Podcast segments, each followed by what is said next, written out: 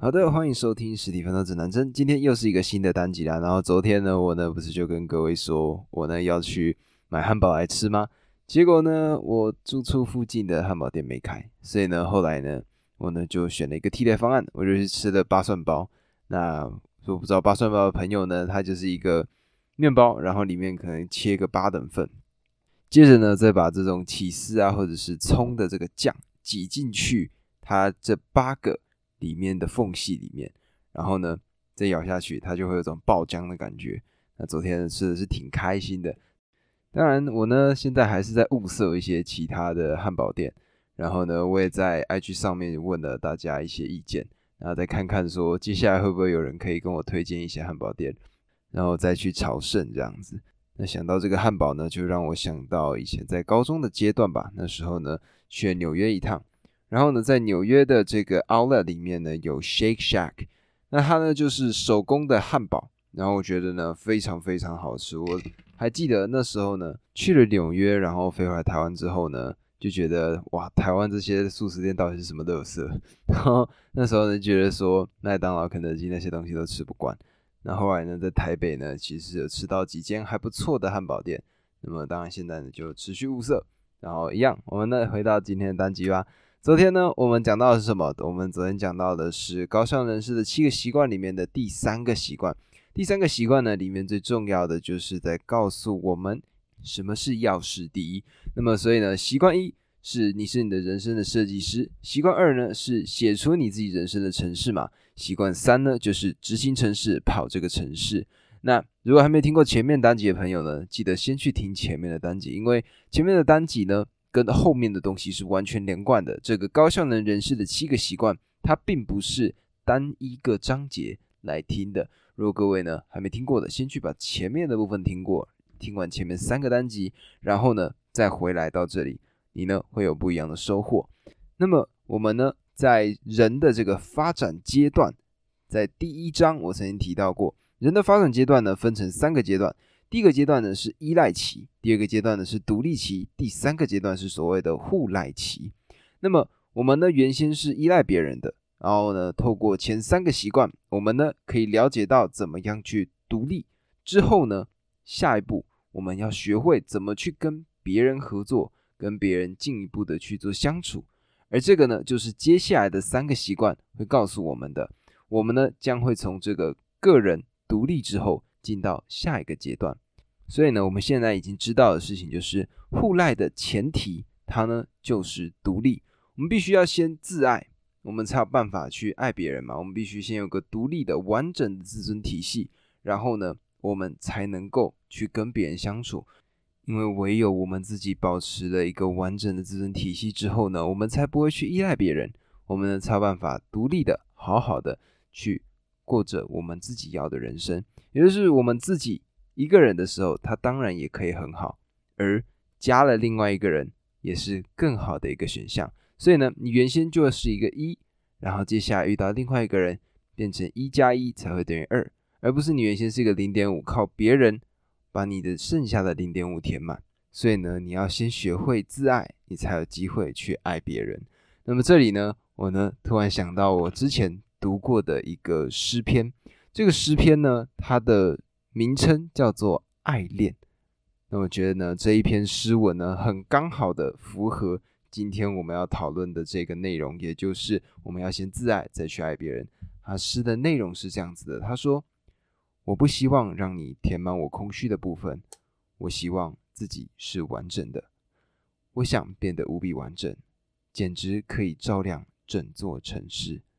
然后我想拥有你，因为我们两人加起来能燃起熊熊大火。这篇诗文呢，是我偶然在。书店的一个角落翻到的一本诗集，然后这本诗集里面呢，刚好就给我翻到这一页，然后我觉得哇，这一页真的是太棒了，我呢就用手机把它记录下来。那也没有想到说，哎，今天呢竟然就可以分享给大家。但是这一篇诗呢，我们就可以看到，保持独立的自尊体系，也就是我们学会自爱，它到底是多么重要的。我们呢必须靠自己独立起来，而这个就是前面三个习惯一直在告诉我们的，就是我们要怎么。让自己变得更好，我们要怎么找到自己的人生目标，然后实践它？所以还没听过的，先去听前面。那么听完前面三个章节，观众的朋友呢，我们接下来就可以了解到什么是我们跟别人的互动。我们跟别人的互动，简单来讲就是所谓的什么情感嘛。所以呢，情感是什么样子？我们呢，在借用我们在第一章所提到的这个比喻，也就是产能跟产出这两件事情，我们把它想象成鹅跟它生出来的金蛋。我们呢，要好好的把我们的产能保护好，也就是把鹅照顾好，喂它吃饲料，每天的照顾它。那接下来它呢，就会帮我们产出好的这个结果，也就是金蛋。那么透过这样子的一个比喻呢，这个类比呢，我们也可以把它想象成在情感这件事情上，也就是呢，我们必须要培养这个情感，未来我们在需要对方的时候，别人才会愿意帮我们嘛。所以呢，书中提出来的一个专有名词叫做情感账户，各位应该有用过户头吧？户头的概念是什么？户头就是你呢，必须要先存进去钱，你才能够从里面提钱出来嘛。所以意思是什么？就是你必须平时要先有培养，那你在需要的时候你才会用得上。那么我们应该要怎么样去建立我们的情感账户呢？书中呢，首先提供了两个最基本的打底，也就是什么信赖。跟安全感，那么有了信赖跟安全感之后呢，接下来再进一步，我们要怎么去增进我们的情感账户呢？它呢提供了六个要点。第一个要点呢是了解他人，也就是你要真正的知道对方，了解对方。接下来呢，第二个是什么？注意细节。例如说呢，像是假设，诶，我自己呢，我身边有一个朋友，他呢不吃牛肉，那么我呢就要记得这件事情。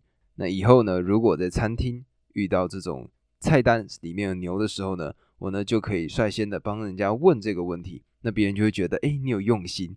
而这个呢，其实也是我自己在交朋友上的时候一个很重要的一个细节，就是我呢会去注意每个人他的某一件事。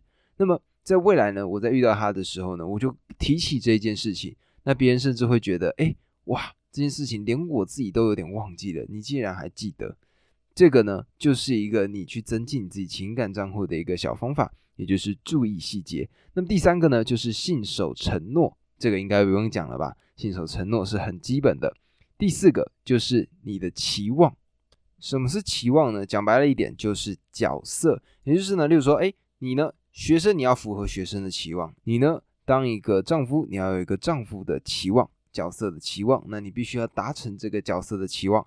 那么除此之外呢，下一个步骤也就是诚恳，这个呢应该不用讲了，就是。最重要的，不要在别人背后说别人的坏话。这个呢是一个很重要、非常要我们要记得的一件事情。因为呢，我们假设一个情况，例如说，你今天呢跟你的一个朋友说了某一个人的坏话，那么如果今天你是那个朋友，你会不会觉得说，哎，你呢都会在别人面前说另外一个人的坏话？那我身为你的朋友，会不会哪一天我也被你说坏话呢？所以在这样子一来一回的过程中呢，别人就会对你建立一个不好的形象。那么我不得不说，这一个部分也是我自己之前曾经犯过的错。那当然，这个东西呢，我就警惕我自己，以后呢就不能够再做出这样子的事情。那么这个呢，让我想到的事情呢是。我之前看过的另外一本书，这本书呢就是《零规则》。那《零规则》呢，就是在讲 Netflix 他们公司的一个管理规则。那这里面呢，他们就提到了这个关于说话的一个方式。那他是这样说的：他说，你呢要讲的话，就是那些你愿意在他面前讲出来的话。其实这个建议呢，我个人认为非常非常的好用。也就是对，没错，你可能真的会对某一个人不满。那对这个人不满呢？你呢，应该是要就这个人他做出来的什么事情，然后明确的去讲出来。你不管是对别人讲，或者是对他讲，都一样。那有这样子的一个思考，我们拥有这样子的一个模式之后呢，我们就不会去加一些情绪性的字眼在里面，因为我们是真真正正的要让对方知道他哪个地方让我们不开心。那当然，这个部分呢也跟沟通有关系。那有另外一本书呢。是我记得是史丹福的沟通课吧。那么这本书呢，我接下来呢也会找时间讲。里面呢最重要的是在说，我们如果呢要跟对方提供意见，或者说呢觉得对方某些事情他有冒犯到你的话，那么最重要的呢，就是我们要讲述事实，我们呢不是去贴标签。那么当然，这个呢，我未来再介绍给各位。那么除了以上几点呢，第六个点是什么？第六个点呢，就是道歉。各位啊，道歉这件事情真的是一个很复杂的一个学问。很多时候呢，有些人就是死不道歉，对。然后呢，这种情况呢，就会让整个局面变得非常的僵。那如果呢，今天要让情感账户稳定，那么这几个要点，我们呢就要好好的把它把握起来。那么聊完了情感账户呢，我们就可以有一个基本的理解。也就是在互相依赖的这件事情上，我们呢有个情感账户这件事情，接下来呢我们才能够去执行它剩下的三个习惯。那么我们就来介绍第四个习惯吧。这个第四个习惯呢，也就是双赢思维。什么是双赢思维呢？双赢思维也就是第三个选择，第三个选项。那么如果呢我们把输跟赢分成四个象限，那基本上四个象限会长什么样子？就是我赢。你赢，我赢，你输；你赢，我输；我输，你也输。那么，什么事情都可以做到双赢思维吗？基本上，这个呢，在事情上还是不一样的，也就是所谓的因势制宜。例如说呢，什么？例如说这种竞赛型的游戏，诶，例如说打篮球好了，或者说踢足球好了，或者说诶，这种打电动好了，这些呢，它基本上都是一个目标，也就是打败你的对手。那如果是这样子的情况呢？你呢搞一个双赢思维呢？不可能嘛，因为你终究要分出一个高下，所以呢，它当然而然的会有一个你赢我输或我输你赢这样子的一个结局。而除此之外呢，诶，例如说像是这个男女朋友之间好了，男女朋友之间呢也会有这种吵架的情况发生嘛。那如果说两个人的意见不合，那这种时候你要讨论到所谓的双赢，好像就有一点不太容易了。那么，如果呢，今天你们是生活在一个屋檐底下的人，那这个时候你们的长期的相处会大过于你这一次短暂的胜利。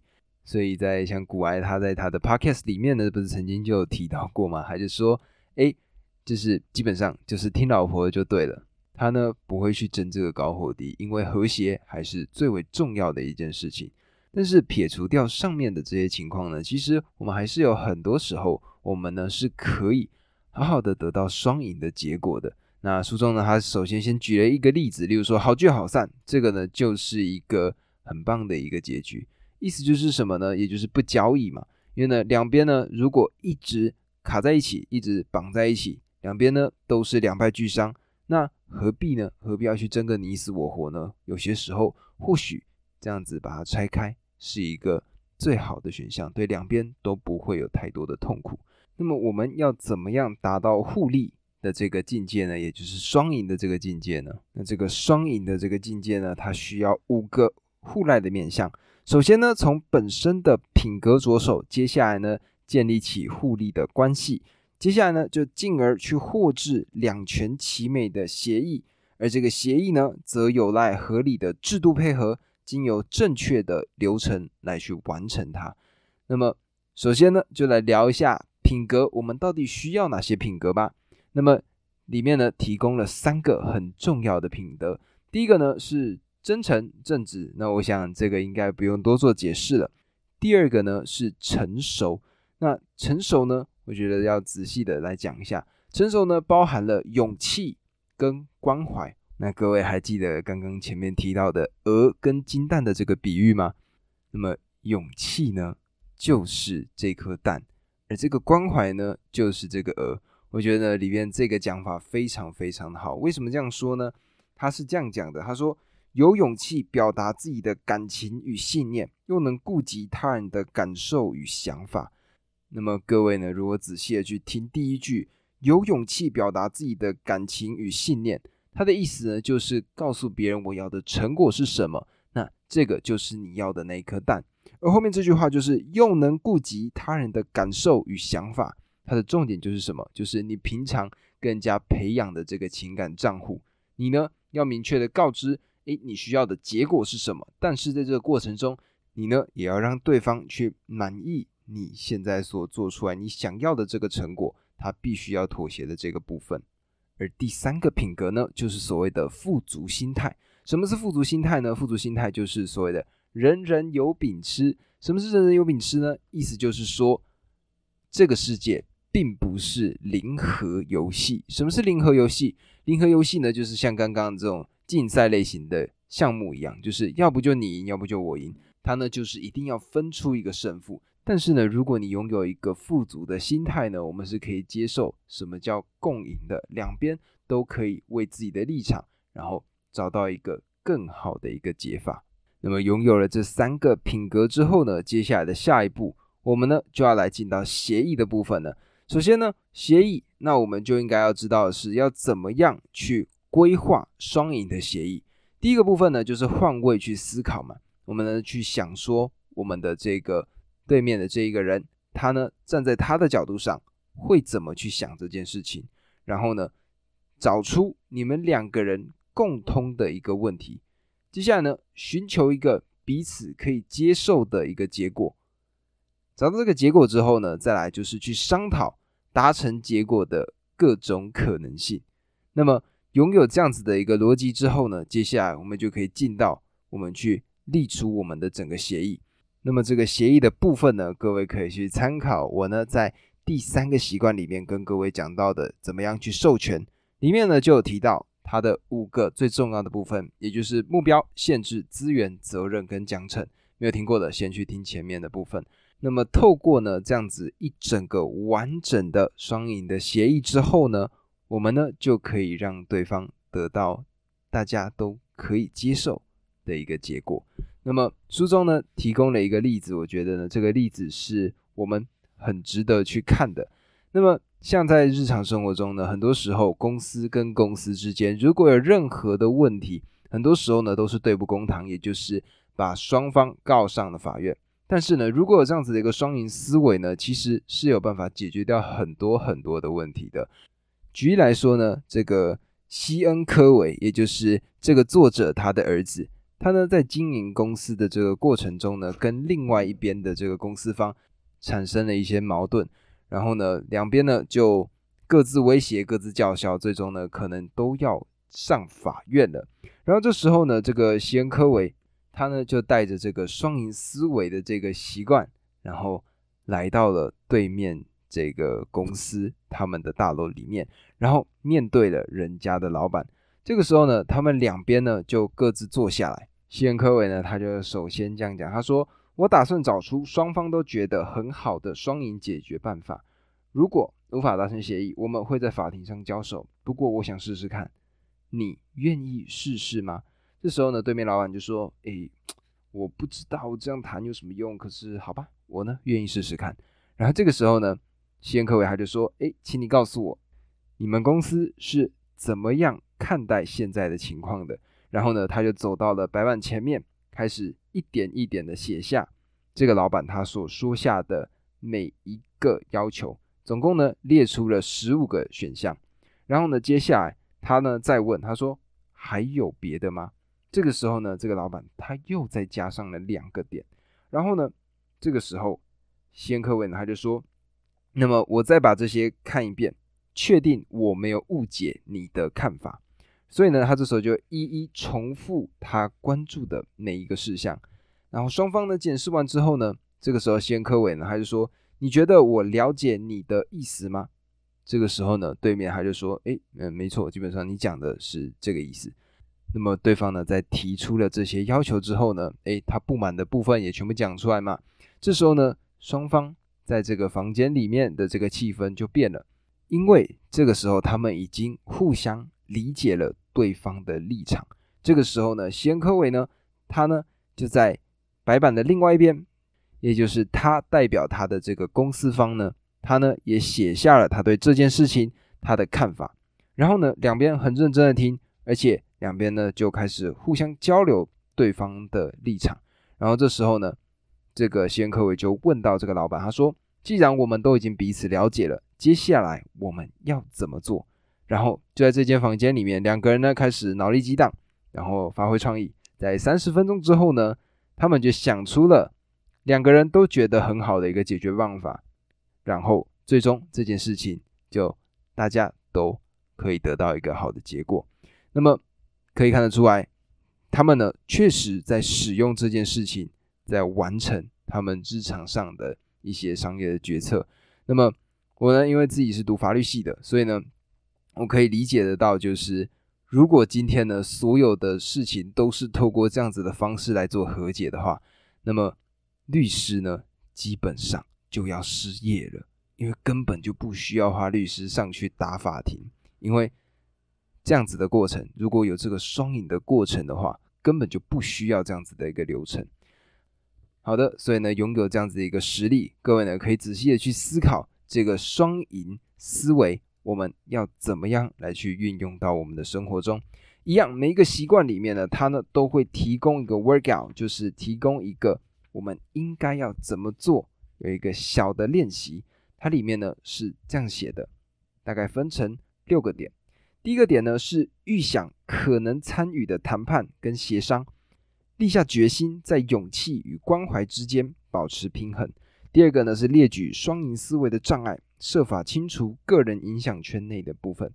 第三个呢是选择一项有意改善的人际关系，设身处地为对方着想，写下你认为对方能接受的方法，再写下自己认可的办法，然后请教对方是否愿意沟通，共同研讨两全其美的对策。第四个点就是对个人而言最重要的三种人际关系为何？说明这三者的情感账户是结余或者是透支，再记下有助增加结余的方式。第五个点呢是彻底检讨自己的观念，赢跟输的思想是否已经牢不可破了呢？为何会这样子呢？对目前的人际关系又有什么样的影响呢？对个人是否有任何的注意呢？那么再来就到第六个点，也就是最后一个点，对。身处艰困仍不忘利人利己的人，多加亲近并加以效法。那么这个呢，就是今天的一个小练习。各位呢，可以仔细的去想一下这些要点，然后呢，尽力的达成这每一个习惯。那么以上这个呢，就是今天的高效能人士的七个习惯啦。那么希望呢，今天你们听完之后都有所收获。那么不得不说呢，近期呢，我呢真的是爱上了心智图，因为呢，在跟你们分享的这个过程中呢，我呢必须要好好的写笔记嘛。那在写笔记的过程里呢，我呢就使用心智图的一个方式，把它明确的写出来。然后我觉得呢，他帮我整理了很多重点。那我呢也可以看着这些我自己写出来心智图，跟各位分享我自己的逻辑，我自己脑袋里想到的东西。那么我觉得呢是一个很棒的方法。如果各位呢想要把自己的想法记录下来，就用这个心智图，其实我觉得是非常有帮助的。那么以上这个呢，就是今天的这个高效能人士的七个习惯。那喜欢这个单集的朋友呢，记得帮我分享出去给你身边的朋友，然后订阅并且留下五星好评。那有任何的建议都可以告诉我。那么这个呢，就是今天的单集，我们明天见，拜拜。